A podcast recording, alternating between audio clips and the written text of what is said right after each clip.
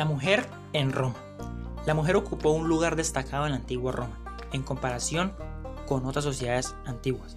Matrona o prostituta, sacerdotista o emperatriz, era considerada inferior según las leyes y permanecía siempre como una menor, es decir, jurídicamente igual que los niños, dependía de la autoridad de su padre.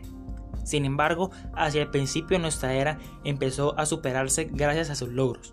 Superaron el rol tradicional que le había sido impuesto. La mujer encarna desde ese momento principios positivos, como fertilidad, la prosperidad, la creación o el poder del destino. La exposición, mujeres de Roma, seductoras, maternales, excesivas. Ya concluía, exploró este cambio de mentalidad en una sociedad romana más individualista. Bueno, no pasa nada.